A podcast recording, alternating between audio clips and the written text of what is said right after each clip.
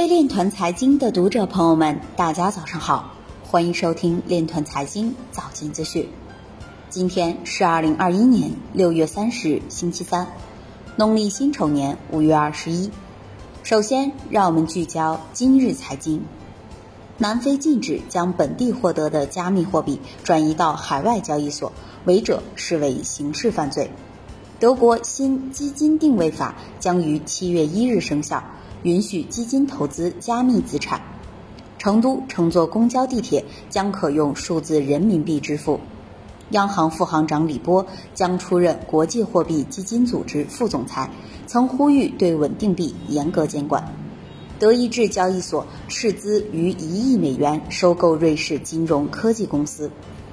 美国橄榄球巨星承认其激光眼对比特币交易不起作用。货币更新用户协议称，对所有中国用户不提供合约交易服务。DocSwap 新董事会本周已投放七万零七百七十六枚 Doc 奖励。纽约联储主席表示，加密货币给现有法规构成重大挑战。Coinbase 首席执行官表示，计划上线所有合法可行的加密货币资产。今日财经就到这里，下面我们来聊一聊关于区块链的那些事儿。交银国际洪浩表示，美联储对于加密货币的态度并非将其视为非法。交银国际董事总经理、研究部负责人洪浩发微博称。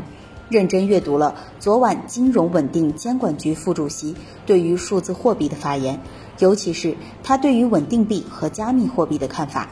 他认为，稳定币对美元的流通有促进作用，反而将进一步巩固美元的霸权地位。其他国家也会发展自己的稳定币，美联储也一直鼓励私人部门的创新。加密货币如比特币，通过投机机制创造价值，没有内在价值，波动性大。